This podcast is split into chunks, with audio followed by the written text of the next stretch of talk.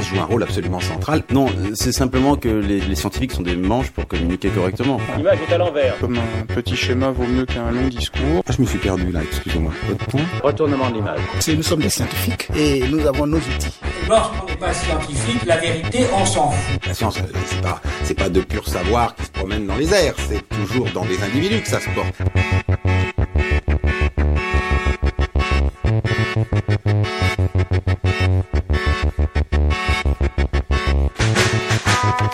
Vous êtes sur LGFM 93.1, l'écoute de Recherche en cours. Bienvenue à vous et merci d'être fidèle au rendez-vous de Recherche en cours. Recherche en cours, une émission présentée par Jean-Marc Galland et Marie-Catherine Mera. Bonjour Marie-Catherine. Ah, vous n'avez pas de micro, c'est moi qui ai le micro. Bonjour. Voilà, on a bien entendu votre bonjour. Euh, émission de saison aujourd'hui puisque exclusivement consacrée à nos amis les virus. Alors je dis de saison, mais évidemment, euh, on va s'attacher à déconstruire cette image envahissante des virus comme ennemis de nos voies respiratoires en hiver. Et pour nous guider dans cette entreprise de déconstruction, on a le plaisir de, recevoir ce matin Morgane Gaïa et Quentin Lamy-Besnier. Bonjour à tous les deux. Bonjour. Bonjour. Alors oui, effectivement, on vient de le dire, les virus ont mauvaise presse, ils ont longtemps été mis de côté, un peu ignorés, considérés surtout pour leurs propriétés pathologiques, les virus nous rendent malades. Alors depuis quelques années maintenant, ça fait un petit bout de temps, on en parlera, on n'en finit plus de découvrir à quel point finalement ils nous sont indispensables, à quel point on s'est trompé, finalement les virus euh, sont plus divers qu'on ne le pensait, plus complexes aussi, euh, ils jouent des rôles multiples et majeurs, euh, que ce soit dans l'évolution des organismes, les cycles écologiques. Il pourrait même nous être fort utile dans le champ de la médecine pour combattre euh, notamment les bactéries multirésistantes.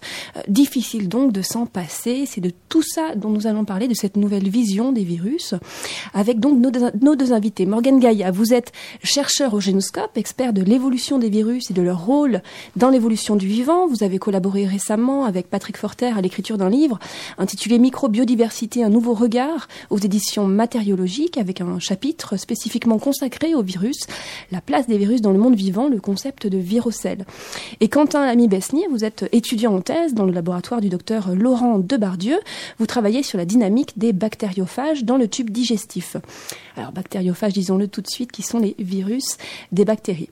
Mais nous aurons l'occasion d'en reparler tout à l'heure. Alors, première question, peut-être pour vous, Morgane Gaillard, peut-être une mise en perspective historique. Pourquoi les virus ont été euh, si longtemps euh, ignorés, mis de côté? Ah, très difficile comme question, mais euh, on pourrait dire parce qu'on n'a jamais eu vraiment de vraie définition pour, euh, euh, pour les virus. C'est-à-dire pendant la, la, plus claire partie de, l'histoire, le mot virus c'était qu'un synonyme pour infectieux. donc c'était le même niveau que les miasmes, que les toxines, que le poison. Il a vraiment fallu attendre la fin du 19e siècle pour qu'on commence à avoir cette idée de particules ultrafiltrables là encore, on est, on est reparti sur un petit biais, on va dire, de perception, puisqu'on s'est dit que forcément les virus étaient petits. Euh, et à partir de là, en fait, on est resté dans une sorte de microcosme un petit peu de l'infectieux invisible, donc difficile à décrire, difficile à étudier. Et il a vraiment fallu attendre les avancées euh, technologiques majeures, l'imagerie notamment en microscopie électronique, etc., la, euh, la mise en place un petit peu de la biologie moléculaire également, pour qu'on commence à avoir des outils pour étudier un peu plus euh, en détail les virus. Donc une longue mise en place jusqu'à ce qu'on arrive enfin à se débarrasser petit à petit des dogmes euh, qu'on avait mis en place nous-mêmes finalement dans la communauté scientifique au fil des décennies. Et de nos jours, on a encore certains dogmes qui sont encore euh, bien présents. Donc beaucoup de difficultés en fait à changer une perception de longue durée. Et justement, oui, des dogmes. Alors, les virus étaient considérés un peu comme des sous-produits de la vie cellulaire, parce que les virus ne sont pas des cellules, on ne sait pas trop, c'est vivant, pas vivant, on ne sait pas trop. Donc, euh, qu'est-ce que, qu'est-ce qu'on considérait que c'était finalement un virus? Alors, un virus, euh, même de nos jours encore, on considère que c'est juste un parasite euh, intracellulaire obligatoire, c'est-à-dire qu'il ne peut pas survivre au, dehors pardon, de, la, de la cellule. Il a besoin de la machinerie cellulaire pour survivre. Et à partir de là, justement, comme la définition en biologie du vivant, c'est l'autonomie. Euh, il est vite apparu que pour beaucoup, les virus ne pouvaient pas être vivants. Euh, s'ils ne sont pas vivants, ils ne sont pas doués d'évolution. Ils sont effectivement le sous-produit du vivant qui, lui, évolue, qui a une dynamique évolutive. Alors maintenant, on se rend compte que c'est pas si exact que ça. et c'est justement ce principe que vous avez évoqué par rapport au chapitre que nous avons écrit sur le concept de virocelle, c'est celui de reconsidérer la cellule infectée comme étant elle-même partie euh, intégrante de la définition du virus. Et ça lui apporte justement cette étape dynamique d'évolution. Une cellule infectée finalement n'est plus une cellule euh, du vivant telle qu'on pourrait l'apercevoir, c'est une cellule qui est entièrement réorientée, reprogrammée pour la multiplication du virus et son évolution. Donc les virus n'est plus seulement associé à sa particule, mais euh, la définition est bien plus large que ça. C'est ce qu'on peut comprendre. C'est bien ça. C'est encore en cours de changement. Ce n'est pas accepté euh, par tous, mais ça commence un petit peu quand même à gagner du terrain. Et je pense que Quentin sera assez d'accord avec ça. Mais la plupart des personnes qui travaillent en virologie se rendent compte qu'effectivement, si on ne tient pas compte de cette étape de la cellule infectée, on n'arrive pas en réalité à réellement rendre compte de, euh, des vérités biologiques du virus c'est-à-dire toutes ces apparitions potentiellement de nouveaux gènes, euh, des nouvelles fonctions, les transmissions euh, horizontales, c'est-à-dire les transferts de gènes qu'on peut avoir entre un hôte et son virus, euh, quelle que soit la direction d'ailleurs. Donc effectivement, c'est encore vraiment des limites qui viennent essentiellement de la sémantique et des définitions contre lesquelles on se bat encore au quotidien. Oui, et puis donc les virus, on l'a dit, associés beaucoup à la pathologie, longtemps et encore aujourd'hui. Effectivement, ça, là c'est encore un autre, un autre aspect, donc euh, comme les virus étaient invisibles, euh, il fallait effectivement des méthodes très particulières pour les étudier. Donc le premier aspect qu'on a vu, ça a été celui euh, historique de leur découverte, c'est-à-dire le côté infectieux. Et on est réellement resté dessus pendant des décennies et des décennies. Il a vraiment fallu attendre les années 90 pour qu'on commence à avoir un réel intérêt pour les virus dans l'environnement et qu'on réalise qu'en réalité, finalement, les virus étaient absolument partout et impliqués dans absolument tous les mécanismes. Oui, d'ailleurs, Quentin Lamy-Besnier, vous allez nous en dire peut-être un tout petit peu plus. Les virus sont partout, y compris euh, en nous. Et pas seulement pour nous rendre malades. Oui, tout à fait. Euh, les, virus, donc moi je peux parler effectivement des bactériophages, donc les virus qui euh, infectent uniquement les bactéries. Donc ces virus, ils sont présents vraiment partout où il y a des bactéries. Et bah, comme vous le savez peut-être, bah, dans notre intestin, par exemple, on a beaucoup de bactéries. Donc naturellement, il va y avoir aussi beaucoup de ces bactériophages dans cet environnement-là. Et aussi, plus généralement, partout dans la nature où il va y avoir des bactéries, ben, on va aussi trouver des bactériophages.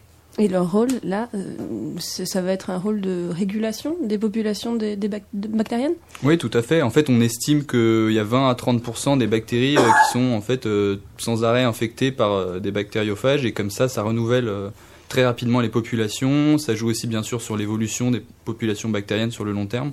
Enfin, on estime que c'est vraiment de très important ils ont un rôle très important dans les, tous les cycles euh, géochimiques euh, qu'on peut imaginer dans la nature. Et aussi, bien sûr, dans notre intestin, c'est pareil. On pense qu'ils pourraient réguler euh, un peu tout ce qui se passe là-dedans et les différentes populations bactériennes. Hmm. On comprend en fait que la définition, de virus est extrêmement large parce que les virus, certains sont spécifiques des bactéries, euh, d'autres sont spécifiques des eucaryotes et même, euh, enfin leur spécificité est même plus grande que ça. Donc euh, finalement, quel est le point commun de toute cette immense famille de virus? Et puis on a découvert, on va en parler, les virus géants il y a quelques maintenant un peu plus de 10 ans, plus de 15 ans même. voilà, la diversité est immense. Alors elle est immense et finalement le point commun c'est l'évolution. Alors la difficulté euh, pour l'évolution, c'est que pour le vivant, c'est presque facile, c'est-à-dire qu'on a pas mal d'éléments de comparaison euh, pour reconstruire l'évolution du vivant. Pour les virus, hormis les virus géants, on a très peu de matériel finalement. Ce sont des petits génomes, ce sont des petites particules. Donc dès qu'on en vient à essayer d'étudier leur évolution, on a finalement très peu de matériel sur lequel on peut travailler et reconstruire leur évolution. Donc on arrive à le faire sur plusieurs familles de virus. Donc on va pouvoir reconstituer par exemple l'histoire d'une famille de virus qui va infecter des animaux euh, ou alors des éponges, etc. Euh, dès qu'on veut remonter beaucoup plus loin dans le temps pour l'évolution, on commence rapidement à avoir des difficultés. Donc on a des indices qui suggèrent une longue évolution, mais c'est toujours un peu difficile de tout mettre ensemble dans un même, dans un même paquet. Cela dit, on a quand même des indices qui suggéreraient bien que les virus sont anciens. ils pourraient être plus anciens finalement, très certainement d'ailleurs, que l'origine des trois grands domaines cellulaires que l'on connaît, donc les eucaryotes, les bactéries, les archées, et leur ancêtre commun Luca, le Last Universal Common Ancestor, euh, donc le dernier ancêtre commun universel. On suggère que euh, la plupart des virus auraient une origine qui serait antérieure à cet ancêtre commun. Oui, donc on a, compris une grande diversité du monde viral et donc du coup un, véritable défi en termes de classification, de taxonomie, comment on les classe. Je me posais la question sur quels sur quels critères justement on les classe ces virus? Sur la taille, sur leur génome, sur leur hôte, euh, un peu tout ça Alors là aussi, ça a changé au fil du temps. Euh, alors la classification la plus connue que l'on retrouve encore dans beaucoup de manuels, c'est la classification dite de Baltimore. Alors celle-ci, euh, elle date des années 70 et effectivement, elle était basée plutôt sur un aspect presque clinique des virus, c'est-à-dire une classification basée à la fois sur la forme de la particule et également sur la nature de l'information génétique à l'intérieur.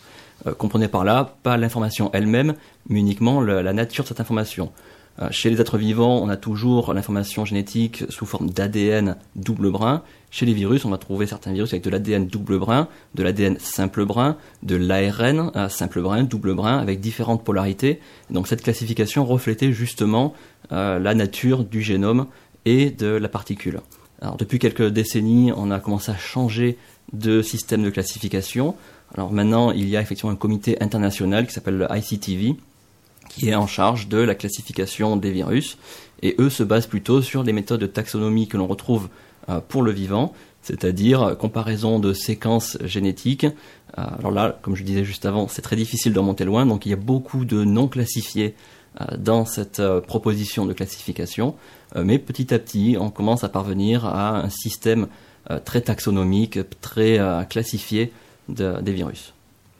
Oui, et puis vous, vous avez travaillé pendant un temps sur les virus euh, géants. Euh, Encore et vous travaillez encore sur les virus géants. Euh, donc découverte pour la première fois en 2003. C'est bien ça. Euh, Qu'est-ce qu'ils ont changé, ces virus géants? Est-ce qu'ils ont changé notre vision des virus? Est-ce qu'ils ont cassé justement un certain nombre de dogmes? Alors oui, ils ont cassé de nombreux dogmes finalement en virologie. Euh, ils ont Qu'est-ce que c'est d'ailleurs un virus géant Alors un virus géant, euh, c'est un virus dont la particule euh, dépasse celle que l'on supposait possible pour les virus. Comme je le disais euh, précédemment, on a toujours cette image un petit peu des particules ultra-filtrables, c'est-à-dire vraiment des particules très petites. Et là, on s'est retrouvé avec des particules qui pouvaient avoisiner celles de certaines petites bactéries, et des génomes également qui approchaient eux aussi ceux des petites bactéries, donc les plus petits génomes du vivant. Donc on a commencé un petit peu à, à avoir un- une sorte de flou sur cette séparation entre le vivant et euh, le monde viral. Euh, Au-delà de ça, ils avaient également des gènes que l'on ne croyait pas possibles euh, dans les génomes viraux, c'est-à-dire des gènes qui sont impliqués dans un certain degré d'autonomie, donc on ne s'attendait pas du tout à les trouver dans ces génomes-là. Et le dernier point particulier de ces virus, c'est également que, associé à leur infection, on trouve de temps à autre un petit virus associé, que l'on a nommé le virophage, et dont la, présence, lorsqu'il co-infecte la même cellule hôte, va être délétère au virus géant. Donc c'est une sorte de C'est un virus peu un de virus de virus. Exactement. voilà. Donc si le virus peut tomber malade, on est reparti sur la, la question est-ce que les virus sont vivants ou pas? Oui. Euh, s'il peut tomber malade et s'il peut se défendre, euh, on, comprend qu'il a une forme, enfin que les virus ont une forme d'autonomie. Et si l'autonomie est, la base de la définition du vivant, alors effectivement, pourquoi les virus ne le seraient pas? Et c'est sujet à controverse, ça. Alors c'est sujet à controverse. Euh, D'ailleurs l'autonomie comme définition du vivant est aussi sujet à controverse puisque ça a été proposé dans les années 70 mais finalement c'est très anthropocentrique comme définition puisque personne euh, réellement, même dans tout le, vivant, rien n'est réellement autonome. On est tous euh, interdépendants à, différents niveaux. Donc finalement les virus, euh, ils se multiplient essentiellement sur le vivant donc ils ont juste changé de support euh, pour leur propre survie. Alors est-ce que euh, certains virus sont capables de se défendre? Alors effectivement c'est sujet à controverse. Euh, Il semblerait toutefois que certains virus géants aient effectivement des mécanismes de défense contre ces petits virus, les virophages, qui peuvent les parasiter au cours de leur infection. Alors ça va même au-delà, il y a certaines cellules qui sembleraient avoir adopté ces petits virus comme mécanisme de défense contre les virus géants. Donc on est vraiment dans un système euh, qui part presque dans toutes les directions, et c'est un petit peu ce qui est, euh, ce qui est assez beau, puisque la découverte des virus géants, vous l'avez dit, ça date de 2003, donc c'est quelque chose de très récent à l'échelle de la science. On est dans des découvertes qui se font encore au quotidien, on découvre encore les virophages. Euh, D'ailleurs 2008 pour le premier virophage, il y en a très peu de connus, et on réalise finalement qu'il y a toute une diversité et une complexité qui étaient insoupçonnés jusqu'alors, avec des mécanismes de défense entre les virus, des cellules qui ont adopté des virus pour se défendre d'autres virus. Et donc on, on entre vraiment dans un monde qui était complètement inconnu jusqu'alors et euh, qui pousse encore plus à euh, rechercher dans ces directions. Oui, il y a une imbrication très très forte finalement entre les, les différents règnes euh, du vivant. Finalement, les virus sont pas à côté, ils sont ils sont partout. Ils sont absolument partout. C'est un peu euh, quand on a l'image traditionnelle du vivant, on a cet arbre d'évolution euh, qui monte un petit peu en partant dans cette commun et qui va vers des branches euh, les plus diversifiées où on trouve les humains perdus un petit peu au milieu de cet arbre-là. Euh, il faut bien s'imaginer que les virus, sinon, ça serait un peu des lianes qui sont partout dans l'arbre, absolument sur chaque branche, qui remontent jusqu'aux racines les plus profondes. Donc forcément, lorsqu'on les étudie, on a quelque part un petit peu un reflet de l'évolution du vivant. Et quand on étudie le vivant sans intégrer l'évolution des virus, on réalise qu'en fait, il nous manque une composante pour réellement comprendre l'ensemble de l'évolution. D'accord. Et alors ces, virus géants, euh, on les connaît pas tous. Il y a, encore beaucoup d'inconnus en fait. Et comment on fait pour euh, aller les chercher? Ah, alors là, il y a plusieurs approches. Alors certains euh, mettent en avant l'isolation, donc on va essayer d'isoler des particules. Donc l'avantage, c'est que maintenant qu'on sait qu'ils sont géants, on peut se baser sur d'autres critères. Alors effectivement, au risque d'imposer un nouveau dogme, c'est-à-dire celui de se restreindre à une taille spécifique lorsque l'on recherche ces particules présentes dans l'environnement. Mais finalement, ça s'avère assez facile puisqu'on on réalise que même si on était passé à côté pendant euh, des décennies, voire un siècle, depuis les, les premiers virus, les premières particules isolées, et finalement ils sont partout. On les trouve dans le sol, on les trouve dans l'eau du robinet, on les trouve dans les fontaines, dans les océans, ils sont absolument partout. En nous aussi? Potentiellement, ça c'est un, sujet de recherche qui est en cours, donc il y a effectivement eu des détections euh, chez les humains. On n'est pas encore sûr que ça soit euh, effectivement rattaché à une pathologie particulière. Vu qu'on les trouve absolument partout, la question est de savoir est-ce que c'est juste effectivement qu'on les retrouve dans l'organisme humain parce que ils ont intégré notre corps à un moment donné euh, par ingestion d'une eau ou par contact. Est-ce qu'ils provoquent des maladies? Certains labos travaillent dessus pour essayer d'y répondre. Oui, parce que par définition, le virus reste, on est bien d'accord, un parasite. Effectivement, ce sont des parasites. Alors, la vraie question est de savoir est-ce qu'on peut se passer des parasites?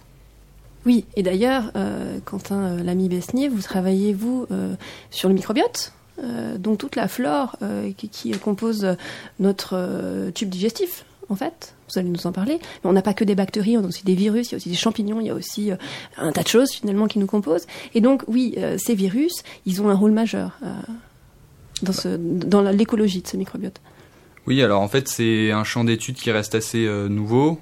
Euh, on a d'abord euh, le microbiote, enfin, ça fait longtemps qu'on sait qu'il existe, mais on a pas, on a mis du temps à l'étudier. C'est surtout lié à, l'évolution des techniques, surtout les progrès en termes de séquençage, parce que c'est assez difficile en fait bah, d'aller là-bas pour voir ce qui s'y trouve. Et d'abord, en fait, on s'est forcément intéressé aux bactéries parce que, bah, comme l'a dit Morgan, c'est toujours plus facile à étudier, c'est plus gros, donc au niveau des outils, on peut les isoler plus facilement, les faire pousser, etc. Et les virus, c'est toujours plus compliqué parce que il faut déjà la bactérie et ensuite on rajoute le virus et on voit pour qu'il se réplique, mais on a une étape de complexité avant à résoudre et du coup on a mis un peu plus de temps à pouvoir réussir à étudier un peu ces virus qui seraient dans notre euh, microbiote. Mais euh, c'est vrai qu'on voit qu'il y en a beaucoup déjà et bah moi je parle surtout des virus de euh, de bactéries, mais il y a aussi euh, des virus euh, qui nous infectent nous, mais pas forcément de manière euh, très pathologique, on va dire. Et voilà, après c'est vrai que c'est un champ en, cours. Pour les bactériophages, ce qu'on peut dire, c'est que c'est sûr qu'ils régulent les populations de bactéries. Et par exemple, on sait aujourd'hui que entre des, patients qui ont certaines maladies intestinales, comme la maladie de Crohn, et des patients sains, ils ont des compositions en bactériophages différents. Après, aujourd'hui, on ne sait pas aller encore beaucoup plus loin que ça. On ne sait pas vraiment pourquoi. euh, Qu'est-ce qui fait que, en fait, que pourquoi il y a cette différence On ne sait pas encore tout à fait l'expliquer, mais on commence à voir que, euh, voilà, il y a vraiment une association entre euh, maladie et les bactériophages, et on continue de- d'essayer de, mieux comprendre pourquoi. Oui, donc c'est un champ qui est vraiment en expansion. Oui, je, en vous écoutant, euh, en, fait, on s'aperçoit que la définition euh, traditionnelle du virus, elle prend l'eau euh, par tous les bouts. hein. Il y a des, virus de virus, il y a des, maxivirus, il y a des virus de bactéries. hein, tout ça est très interconnecté. Donc, du coup, la question que je me posais, est-ce qu'on n'est pas à l'aube d'un changement total de la, de la conception de ce qui est vivant, de ce qui est pas vivant, et en tout cas d'une remise en question du concept de virus même, qui garde un sens dans le sens commun. On a tous un- un- un- une idée de ce que c'est qu'un virus dans le sens commun, mais pour un scientifique, euh, qu'est-ce qu'il en est? Alors, est-ce qu'on est à l'aube vraiment d'un changement de définition? C'est euh, un peu dur à dire, puisque finalement, vraiment, lorsqu'on est dans l'évolution, on se rend compte qu'on n'a pas non plus de définition pour le vivant. On ne saurait pas le définir euh, vraiment avec des termes scientifiques, et si vous demandez à deux scientifiques différents, vous aurez deux définitions finalement pour le vivant. Donc déjà, on a, un peu du mal avec ces définitions. C'est pour ça que les virus sont aussi intéressants dans ce type de recherche, parce que finalement, lorsqu'on a du mal à définir quelque chose, on en cherche les limites pour pouvoir le définir euh, de manière négative un petit peu par ce qui n'est pas dans, euh, cette boîte euh, que l'on définit. Donc les virus sont toujours un petit peu à cette limite. Alors, selon les époques, ils se trouvent à l'intérieur, pour d'autres, ils sont à l'extérieur. Effectivement, maintenant qu'on réalise leur implication dans de très nombreux domaines, leur diversité, le vrai changement actuel, c'est surtout cette nouvelle direction pour la recherche vraiment sur la diversité, le rôle des virus, hors, justement ces cas cliniques, ces cas pathologiques. Et c'est peut-être ça qui va entraîner un nouveau changement, c'est le fait de réaliser qu'en réalité, tous les systèmes que l'on a étudiés jusqu'à présent et pour lesquels on pensait avoir une vision relativement claire, en réalité, il nous manquait des composantes qui sont euh, capitales. Euh, c'est le cas pour l'environnement, c'est le cas pour le réchauffement climatique, par exemple. On sait que les, virus n'ont pas été inclus là-dedans. Euh, donc, justement, peut-être un changement qui viendrait de ces nouvelles découvertes, du fait qu'en fait, voilà, une fois qu'ils sont partout, on aura un peu plus de mal à les ignorer dans nos considérations scientifiques sur le vivant. Alors justement, on va en parler de, tout ce, rôle dans, les cycles écologiques, etc. Mais en lien avec euh, la question qu'on vient de poser sur la frontière entre vivant et non vivant, on va écouter une petite chronique euh, d'Alexandra D'Imperio, qui euh, habituellement est avec nous et qui aujourd'hui est malade. elle nous a laissé un petit enregistrement de sa chronique. Bonjour Jean-Marc, bonjour Marie-Catherine et bonjour à nos invités. Puisque nous mettons ce matin à l'honneur des petites choses qui interrogent les limites du vivant, je vais prendre quelques instants pour vous parler des infravies, telles que décrites par Thomas Hims dans son livre du même nom publié cette année en 2019 aux éditions du Seuil. Alors les infravies, c'est quoi? Ce sont des sortes de petits trucs un peu vivants, mais pas vraiment, mais un peu quand même. Thomas Hims est maître de conférences en génomique à AgroParisTech et chercheur à l'INRA, et il nous montre qu'on ne peut pas définir la vie de manière totalement binaire en classant d'un côté le vivant et de l'autre le non-vivant. C'est pourtant ce qu'on a tendance à faire, par exemple, lorsqu'on raconte l'apparition de la vie sur Terre. En général, les récits scientifiques parlent de l'apparition plus ou moins soudaine d'une molécule un peu géniale, capable de se reproduire en s'auto-répliquant. On tend d'ailleurs à supposer que cette première forme de vie aurait eu une structure très simple, puis qu'elle se serait complexifiée. Pour Thomas Hims et d'autres scientifiques, il est possible que les choses se soient passées différemment. La vie pourrait bien être apparue très progressivement, en passant par une longue série d'étapes, avec des molécules un peu vivantes, mais pas vraiment, mais un peu quand même il est possible que des premiers processus métaboliques soient apparus dans des matrices minérales avec des molécules qui respiraient un petit peu et ailleurs d'autres molécules qui se reproduisaient un petit peu et que sur des temps très très longs, certaines molécules ou collectifs de molécules aient fini par se rencontrer de sorte que ces groupements auraient pu avoir un peu de vie en eux avant de devenir de vraies cellules complètement vivantes. Dans ce scénario, les premières formes de vie auraient donc pu déjà présenter une certaine complexité. L'existence de telles infravies, ces hybrides à cheval entre le monde minéral et le monde vivant, implique de repenser la définition classique que l'on utilise pour distinguer ce qui est vivant de ce qui ne l'est pas. Thomas Hims rappelle d'ailleurs que les êtres vivants sont aussi constitués de minéralité. C'est le cas de notre squelette, des coquilles des coquillages et même de l'ADN, le cœur de notre matériel génétique qui est une structure cristalline. Le chercheur propose donc de porter un nouveau regard sur le vivant et sur le minéral pour les considérer comme un continuum plutôt que comme deux catégories parfaitement distinctes. Le fait de dépasser cette frontière mentale pourrait nous permettre de mieux réfléchir à toute une ribambelle d'entités un peu bizarres qui circulent dans le vivant, mais qui ne sont pas forcément considérées comme vivantes. Plus que de quelques infravies éparses, Thomas Hims parle d'un véritable monde infravivant à explorer, un regain de considération qui devrait ravir les virus. Voilà. Alors peut-être connaissiez-vous euh, cet ouvrage euh, de Thomas Hims, c'est ça? Euh, Alors justement, qu'est-ce qui vous inspire cette chronique, cette notion d'infravie? Alors, c'est assez, assez difficile, comme je le disais, la définition du vivant est, est quand même très très difficile à cerner et surtout est encore plus difficile à expliquer. parce que rapidement, on est confronté avec des problèmes de société qui dépassent le seul cadre scientifique. Donc c'est vrai que cette idée un petit peu du vivant comme étant quelque chose de quantitatif plutôt que qualitatif, c'est-à-dire vraiment cette idée de progression, de transition entre non-vivant et vivant, euh, elle est assez séduisante. Cela dit, elle a aussi d'autres problèmes, parce que si on imagine cette euh, transition non-vivant à vivant, ça sous-entendrait qu'aussi au milieu du vivant, on pourrait avoir des choses qui soient plus vivants que d'autres. Donc on a rapidement d'autres problèmes et on peut déjà cerner un petit peu euh, dans l'essence les problèmes de société que cela peut avoir derrière. donc on a souvent tendance à imaginer, du moins de nos jours, que on devrait être au moins capable de cerner ce qui est vivant de ce qui ne l'est pas. Alors là encore, euh, beaucoup de difficultés euh, avec, euh, avec ces définitions-là. On comprend juste par exemple la, la définition du vivant par rapport aux premières semaines de gestation, par exemple.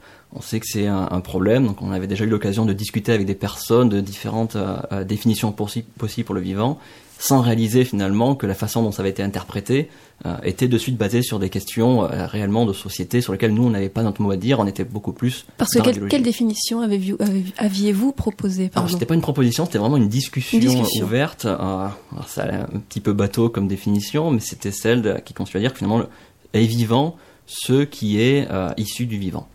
Il faut comprendre par là que tant qu'on est dans un cycle biologique, on est vivant. Si on est en dehors, on ne l'est plus. Donc là, la vision que l'on avait est surtout inspirée de ce qui se passe sur les paillasses dans les laboratoires, c'est-à-dire que si vous demandez à quelqu'un de travailler sur une protéine euh, isolée de son système et vous lui demandez si cette protéine est vivante, euh, il aura tendance à vous dire que non, parce que justement c'est une protéine, elle est isolée de son système. Par contre, si on la considère dans son système biologique, on a tendance à dire que là effectivement c'est vivant, on est quand même dans un système complexe. Euh, la première question qui est venue était celle de dire alors qu'en est-il du fœtus? Donc voilà, on, a vite réalisé qu'en fait, on ne peut pas aller nous-mêmes euh, trop loin, puisque les définitions, les mots ont en fait un poids qui, dépasse le raisonnement que nous, on peut avoir. Et les définitions qu'on peut euh, proposer sur des aspects qui nous, nous paraissent très biologiques, très scientifiques, euh, pour répondre à des questions précises, pour enseigner à des étudiants ou justement au grand public, etc., on risque en fait, les personnes qui nous écoutent n'ont pas toujours la même idée en tête, justement, et que ça peut aller au-delà de de notre pensée. D'accord. Donc, si, en tout cas, si les virus bon, ne, ne, sont pas vivants, du moins, la question est difficile à résoudre, du moins, ils jouent un rôle majeur, ils ont joué un rôle majeur dans l'émergence du vivant, euh, ce dont a parlé notamment euh, Alexandra. Ils sont vivants selon moi. ils sont vivants selon, selon moi. Voilà. Et euh, justement, que sait-on aujourd'hui de leur rôle sur l'émergence de la lignée eucaryote? Donc, finalement, nous, un, rôle majeur. Là encore, on commence tout juste à, le percevoir. Et c'est finalement aussi grâce au virus géant qu'on peut un peu plus l'étudier, parce que comme je disais tout à l'heure, il est très difficile d'étudier euh, l'origine l'évolution des virus, parce que d'habitude on a très peu de matériel à étudier. Euh, l'avantage des virus géants, c'est qu'ils nous offrent, eux, au contraire, un panel très large euh, de, substrats sur lesquels on peut faire nos, nos études et essayer d'étudier leur évolution. Et il se trouve que ces virus géants sont en fait des membres d'une famille qui est plus large, dans lequel il y a des, virus qui sont grands, mais pas forcément géants. Euh, et ces virus-là, en fait, ce grand ensemble de virus infecte absolument tous les eucaryotes, toute la diversité des eucaryotes, donc euh, des humains jusqu'aux plantes, jusqu'aux plus petits protistes marins. cette famille, ce grand ensemble de virus va tout infecter. Donc il y avait quand même un petit peu cette idée que, en les étudiant, on pourrait avoir une petite idée justement sur l'origine des eucaryotes, donc notre lignée, hein, celle des protistes, des arbres, des humains, des animaux. Euh, et on s'est rendu compte que là, on pouvait étudier leur évolution et que dans leur évolution, on retrouvait des gènes qui étaient également impliqués dans, euh, dans le vivant, dans les eucaryotes. Donc, on a travaillé en particulier, nous, sur la euh, ARN polymérase, donc celle qui est responsable de la transcription de l'ADN. On s'est rendu compte que nos données suggéraient que c'était une famille de virus qui aurait pu être à l'origine d'un transfert vers l'ancêtre des eucaryotes, ce qui aurait donc abouti vraiment à au, panel actuel que l'on connaît pour les gènes eucaryotes. Euh, mais au-delà de ces virus-là, on se rend compte qu'en fait, chez les eucaryotes, il y a énormément de gènes, même dans nos génomes à nous, euh, qui sembleraient être d'origine, euh, avoir une origine virale justement. Donc là, on se pose la question, c'est pas que les eucaryotes d'ailleurs, on le retrouve partout ailleurs. On réalise bien que les virus semblent avoir joué un rôle dans l'émergence de ces grands domaines cellulaires de nos jours, les eucaryotes, les bactéries, les archées. Euh, on commence à avoir vraiment une multitude d'exemples euh, de phénomènes justement que l'on pensait être euh, spécifiques d'une branche particulière, des eucaryotes ou autres. Et finalement, quand on va dans le détail, on voit qu'il y a beaucoup de points communs avec les virus. Et lorsqu'on analyse la fonction de cette protéine réellement dans la lignée qu'on va considérer dans le vivant, on va voir qu'en fait la fonction n'était pas si éloignée que ça chez les virus. Donc par exemple, chez les mammifères, on sait que la survie du placenta est due à l'expression d'une protéine qui s'appelle la syncytine, qui permet la fusion des cellules utérines et, euh, placentaires. C'est-à-dire qu'on ne va pas avoir un rejet du placenta. Et cette protéine est codée par un gène dans notre génome et on sait qu'il est issu d'un gène viral euh, de rétrovirus et que ce gène pour les virus permettait la fusion du virus avec sa cellule hôte. Donc c'est grâce à cette protéine qu'il allait fusionner et rentrer pour infecter une nouvelle cellule. Donc on voit un petit peu qu'en fait le, vivant est plein d'exemples comme ça de, gènes euh, qui avaient des fonctions spécifiques des virus et qui ont été domestiquées euh, par le vivant pour répondre à un autre besoin. Euh, bien entendu, on est dans le cas de l'évolution, donc c'est plutôt une sélection qui a fait office de, domestication au fil du temps, donc sur une échelle de, de longue durée évidemment. Mais des exemples comme ça, on en a finalement de plus en plus. À mesure qu'on étudie ces phénomènes-là, on voit des connexions avec les virus à absolument tous les niveaux. Alors jusque-là, la vision traditionnelle, on, l'a évoqué euh, jusqu'à maintenant, c'était que les virus, c'était un petit peu une sous-composante du vivant, c'était quelque chose un peu à part. Donc lorsqu'on observait ce type de phénomène, on avait tendance à se dire que c'était les virus qui avaient piqué un petit peu, qui avaient volé ces fonctions-là, ces gènes. Donc c'était la vision des euh, virus. Vision inversée finalement. C'est ça, exactement. Donc de nos jours, maintenant qu'on a, on a un peu une vision de cette diversité des virus, leur présence absolument partout, et qu'on commence à mieux comprendre leur évolution, et on voit qu'elle remonte vraiment extrêmement loin dans le temps, on commence réellement à se poser sérieusement la question est-ce qu'on n'est pas dans un autre cas de figure? En fait, ce sont les virus qui auraient pu euh, générer, euh, via l'évolution évidemment, euh, ces fonctions-là pour un besoin spécifique, pour leur propagation, pour leur dissémination, avant que cette fonction soit récupérée et domestiquée par le vivant. Oui, donc des virus créateurs de nouvelles fonctions et euh, créateurs de diversité génétique, encore aujourd'hui d'ailleurs. Ah oui, c'est un phénomène qui est, euh, qui est permanent. Donc il serait moteur de l'évolution, vraiment. Alors, sûrement un moteur euh, majeur, puisque en fait, on a tendance un peu à l'oublier. On a cette vision assez traditionnelle de l'évolution où on imagine qu'il faut un cataclysme euh, majeur pour promouvoir une très grande nouvelle diversité. Donc, on a souvent cette image un petit peu de l'astéroïde qui nous a débarrassé des dinosaures, et que c'est grâce à ça que des niches écologiques ont été libérées, donc d'un seul coup, un, un foisonnement du vivant euh, absolument impressionnant. Mais ce qu'on oublie, c'est qu'en fait, au quotidien, il y a aussi une pression de sélection. On est infecté au quotidien. Donc, quand je dis nous, euh, j'entends même nos cellules, mais euh, toutes les cellules du vivant autour de nous. Il y a en permanence des infections. Euh, Quentin l'a évoqué tout à l'heure, mais à chaque instant donné, euh, dans n'importe quel volume, on estime qu'au moins 30 à 40% des bactéries sont infectées. Donc, si on les regardait à nouveau quelques minutes plus tard, elles seraient certainement mortes et on aurait des virus à la place qui iraient infecter encore les bactéries. Euh, donc, en fait, on voit que ces infections-là ont lieu absolument au quotidien. Donc ça veut dire qu'il y a. Infection et donc échange de gènes. Effectivement besoin de gènes et également pour le virus euh, il y a un besoin d'évasion des défenses antivirales Euh, pour la, la cellule il va y avoir un besoin de défense contre ces infections donc en fait ça crée une espèce de dynamique permanente de défense et d'attaque entre les virus et, euh, et le vivant donc effectivement un moteur au quotidien et un, un moteur permanent D'accord. Et alors vous l'avez évoqué tout à l'heure brièvement, on sait que les virus ont aussi un rôle majeur dans les cycles écologiques et notamment en lien avec le réchauffement climatique, on pense qu'il pourrait avoir un rôle, euh, oui, un rôle très important. Alors oui, on, pense qu'il pourrait jouer un, rôle très important puisqu'en fait, euh, d'ailleurs on le voit avec tous les modèles, toutes les simulations qui sont faites pour essayer un petit peu de, prédire l'avenir et euh, l'état actuel d'ailleurs du changement climatique.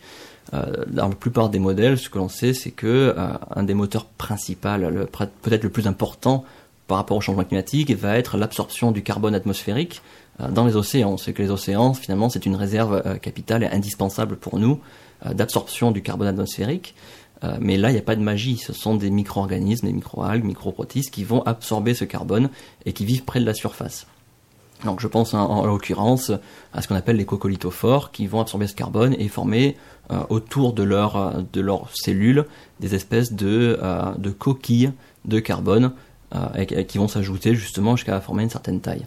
Et lorsque euh, ces cellules-là vont mourir, elles vont libérer ces coquilles. Donc on n'est plus dans le cadre de, de présence d'un carbone gazeux, on est vraiment sur une forme de coquilles euh, carbonées qui vont être présentes près de la surface. On peut le voir depuis l'espace, on, appelle ça des marées blanches.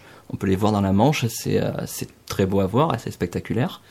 Et en fait, une fois que ces particules-là sont présentes au niveau de la surface océans, elles vont couler et aller former jusqu'à 35 à 40% du plancher océanique. Donc là, on a un petit peu en tête les, euh, grandes falaises de craie, euh, par exemple, de- des côtes britanniques. Donc c'est exactement la même composition. Et lorsqu'on va dans le détail, on se rend compte, mais ça c'est assez récent encore, que finalement ces organismes-là, euh, c'est pas une mort magique là non plus. En fait, il y a une saisonnalité.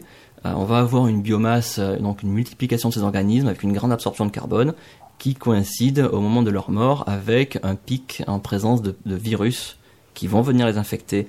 Donc on commence à réaliser que finalement ce sont les virus peut-être qui vont jouer ce rôle majeur de prédateurs des organismes qui sont responsables de la captation du carbone pour leur permettre finalement d'apporter ce carbone sur le plancher océanique. Donc on est tout juste au début de cette compréhension, mais on voit que dans tous nos modèles, on n'a jamais intégré les virus dedans. Et on commence enfin à le faire. Donc il y a des laboratoires, notamment au Japon, qui travaillent dessus, qui essayent de comprendre quelle est la part euh, des virus dans cette régulation. Et si maintenant on doit rajouter encore une part de virus contre les virus, on commence à se dire que potentiellement, en réalité, on ne sait rien du tout de euh, ces phénomènes-là. Oui, c'est mais- assez effrayant finalement, puisqu'on se dit que dans tous nos modèles, euh, par exemple quand on étudie les changements de température, l'acidification des océans, etc., on n'a jamais pris en compte la résistance des particules virales à ces changements. Donc si jamais on n'est pas capable de dire est-ce que l'acidification, euh, la- l'augmentation des températures, un changement de salinité ne vont pas réduire la, la capacité des virus à neutraliser ces organismes-là pour permettre une absorption du carbone, dans ce cas-là, on ne sait pas du tout ce que, ce que les virus vont faire à l'avenir. Oui, ce sont des questions auxquelles pour l'instant nous n'avons pas de, de réponse. On n'a pas de réponse, on a juste des indications euh, qui nous suggèrent bien qu'ils jouent un rôle majeur dedans et insoupçonné jusqu'alors. Merci. Alors, on revient tout de suite après une petite pause musicale. Merci.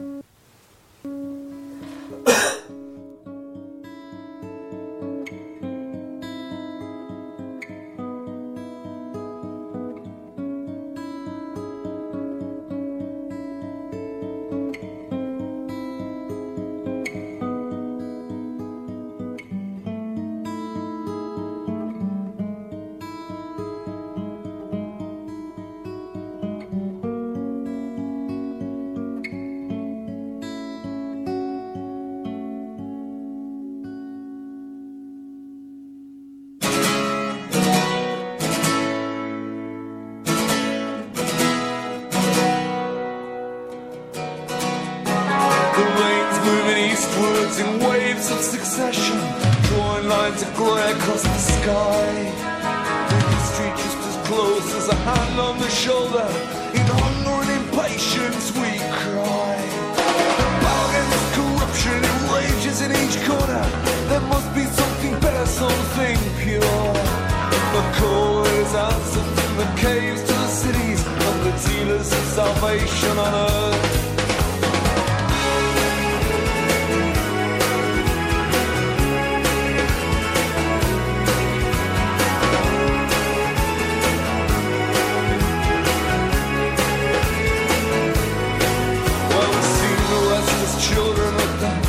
The columns come to purify the future with the arrogance of youth. Nothing is as cruel as the righteousness of innocence with automatic weapons and a gospel of the truth. Revolution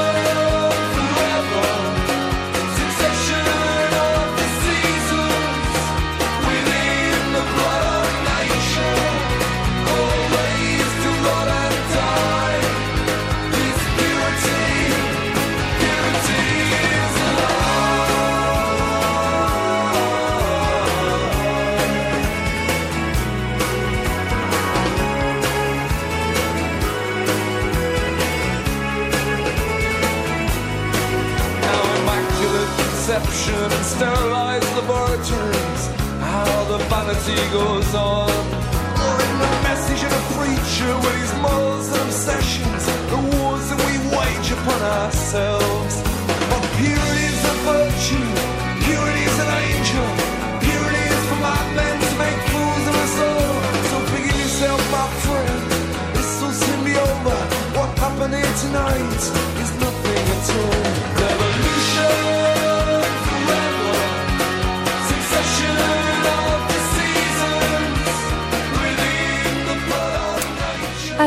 écoutiez euh, Purity du groupe, du groupe New Model Army qui figurait dans la bande originale du film Les Nuits Fauves sorti en 92 et qui racontait l'histoire d'un trentenaire euh, séropositif. Alors, pourquoi cette musique? Parce que oui, le virus du sida, parce que les virus sont effectivement souvent associés à la pathologie. Or, or, or, pourtant, euh, il, pourrait aussi euh, nous être d'une grande aide dans le champ de la médecine.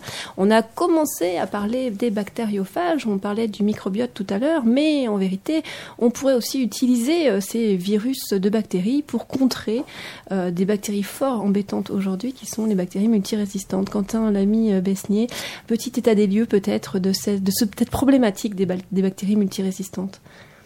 Oui, alors c'est vrai que bah, c'est quelque chose qui qu'on connaît en fait depuis la découverte des antibiotiques. Euh, euh, dès qu'ils ont été découverts, en fait, euh, Ian Fleming a tout de suite vu que ce problème pourrait arriver. Il a mis en garde tout le monde et bien sûr personne ne l'a écouté et au fur et à mesure, comme on, a, on en a déjà parlé avec Morgane, bah, les bactéries, elles évoluent quand elles sont soumises à une pression de sélection. Et bien sûr, les antibiotiques, bah, c'est une pression très forte puisque ça les tue en général de manière très efficace, hein, c'est leur but.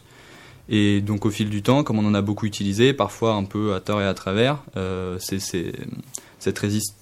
la proportion de bactéries qui sont résistantes, elle a beaucoup augmenté au fil du temps, à des niveaux inquiétants. Donc ça dépend vraiment d'un pays à l'autre, des bactéries, etc.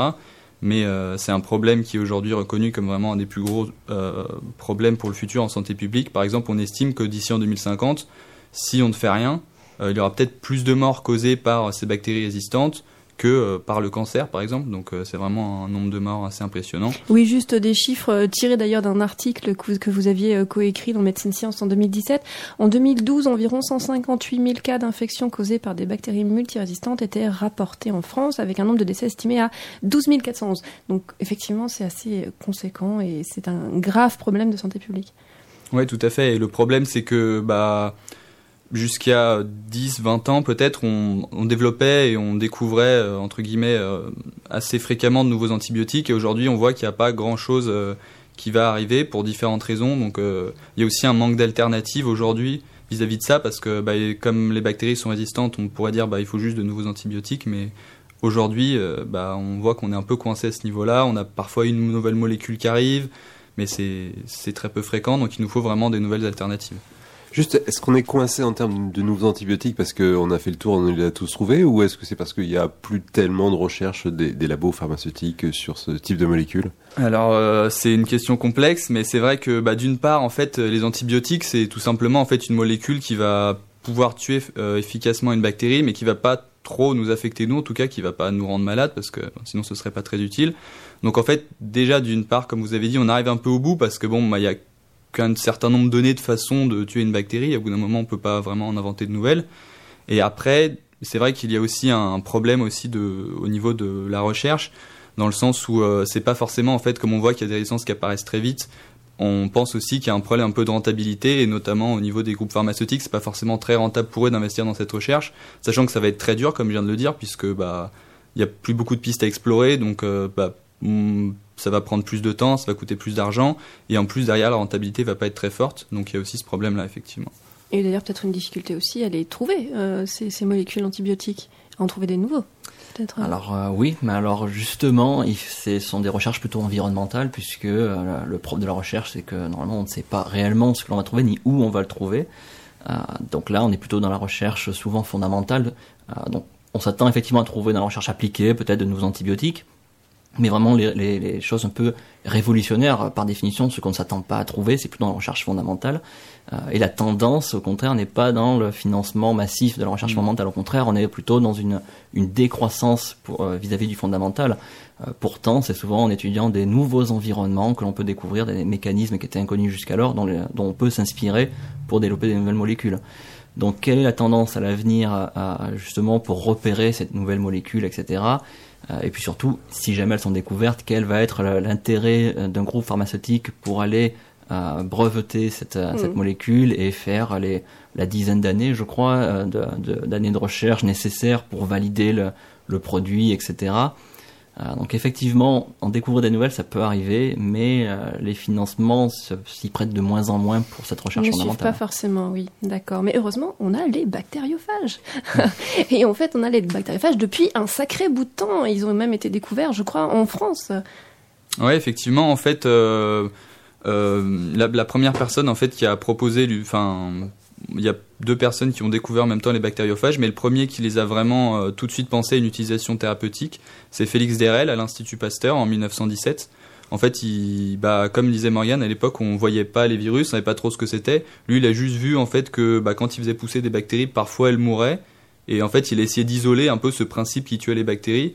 Et tout de suite, il s'est dit, bah, si ça tue les bactéries, si ça, si ça tue des bactéries pathogènes, alors pourquoi pas les donner à des gens qui sont malades à cause de ces bactéries? Ça devrait les tuer et, et comme ça les guérir. Et effectivement, il a fait ses premiers tests et ça a été euh, plutôt concluant. Et justement, est-ce que euh, au début du XXe siècle, on a utilisé en France ces bactériophages pour lutter contre des infections bactériennes?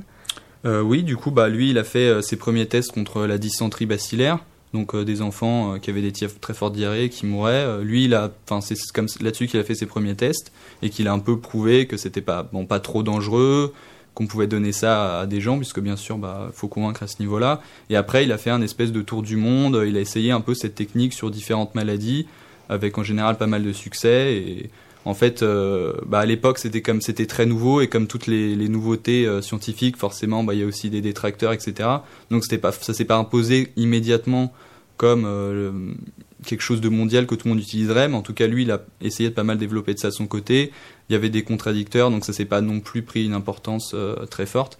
Et surtout après, en fait, à partir Ça a été oublié. Ouais, voilà, c'est ça. Mm. Surtout après, à partir des années 40, en fait, quand on a découvert justement les antibiotiques, qu'on a commencé à pouvoir les produire en masse, parce que les antibiotiques sont très faciles à produire, euh, à ce moment-là, en fait, bah, on les a un peu abandonnés, puisque, euh, voilà, comme je l'ai dit, les antibiotiques, c'est plus facile à produire, c'est tout, à- fait inerte.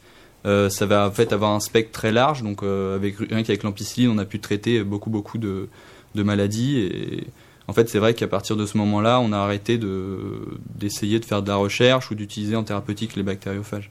D'accord, sauf qu'on n'a pas utilisé les bactériophages partout, puisque euh, dans un certain nombre de pays de l'Est, on continuait finalement à utiliser les bactériophages pour des utilisations cliniques. Réellement, on soignait des patients avec ça, et toujours d'ailleurs aujourd'hui. Ouais, tout à fait. En fait, euh, on pourrait dire que, en gros, bah, justement, au niveau, de la, au niveau de la Seconde Guerre mondiale, on a eu l'arrivée de ces antibiotiques. Et après la Seconde Guerre mondiale, il y a eu la guerre froide. Et qu'en fait, euh, dans le bloc de, donc de l'ex-URSS, les bactériophages ont encore beaucoup été utilisés, notamment en- dans un pays qui est la Géorgie, qui en fait, euh, il y a un disciple de Félix Derel, en fait, qui a créé un institut là-bas, euh, qu'il a cofondé avec euh, Félix Derel à l'époque. Et là-bas, en fait, ils ont continué depuis toutes ces années à tout le temps produire ces bactériophages, les donner à la population locale et essayer de traiter des gens avec. Donc effectivement, ça n'a pas complètement été oublié. C'est surtout dans les pays occidentaux ou notamment en France. Comme vous l'avez dit, ça a été découvert, mais aujourd'hui, qui connaît les bactériophages Très peu de monde.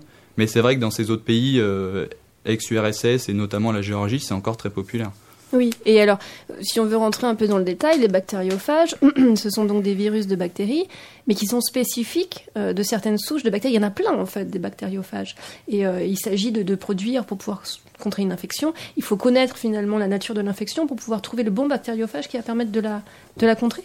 Tout à fait, oui. En fait, le, à la fois l'avantage et le désavantage des bactériophages, c'est qu'effectivement, ils sont très spécifiques. Non seulement ils vont ne viser qu'une seule bactérie euh, particulière, par exemple, ils vont pouvoir tuer euh, Escherichia coli, mais pas euh, Staphylococcus aureus. Et en plus, même en général, un bactériophage, il va pas tuer tous les Escherichia- coli donnés, parce que bah, il y a beaucoup de diversité des bactéries, même à l'intérieur d'une espèce. Donc du coup, bah, à la fois c'est un avantage parce que par exemple les antibiotiques, bah, ils ont, on pense, enfin maintenant on sait même qu'ils ont un gros effet par exemple sur notre microbiote intestinal, toutes ces bactéries dans notre intestin. Bah, quand on prend des antibiotiques, comme eux, ils ont un spectre très large, ils sont, euh, vont être détruits par ces antibiotiques, ce qui peut nous poser des problèmes.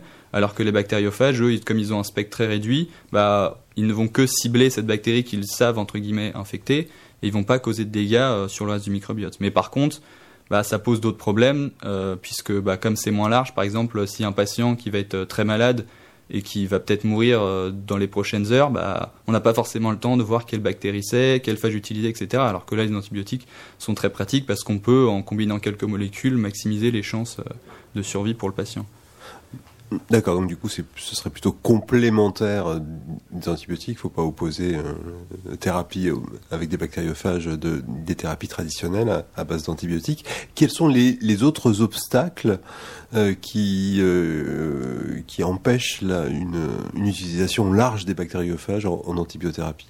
En, Pardon, pour lutter contre les, les, les maladies à bactéries Alors c'est une très bonne question. Euh, en fait, si on devait citer peut-être un des problèmes majeurs, en fait, c'est vraiment le problème réglementaire. Parce que, bah, comme on en a beaucoup parlé dans la première partie de l'émission, on a du mal à définir ce qu'est un virus, est-ce que c'est vivant ou pas. Et en fait, la plupart des médicaments, bah, c'est juste des molécules. Donc ça, je pense que tout le monde s'accorderait à dire que c'est inerte, qu'il n'y a pas de risque. Mais comme bah, là, c'est des virus, déjà, comme on l'a dit dans la première partie de l'émission, tout de suite, on dit ça fait peur.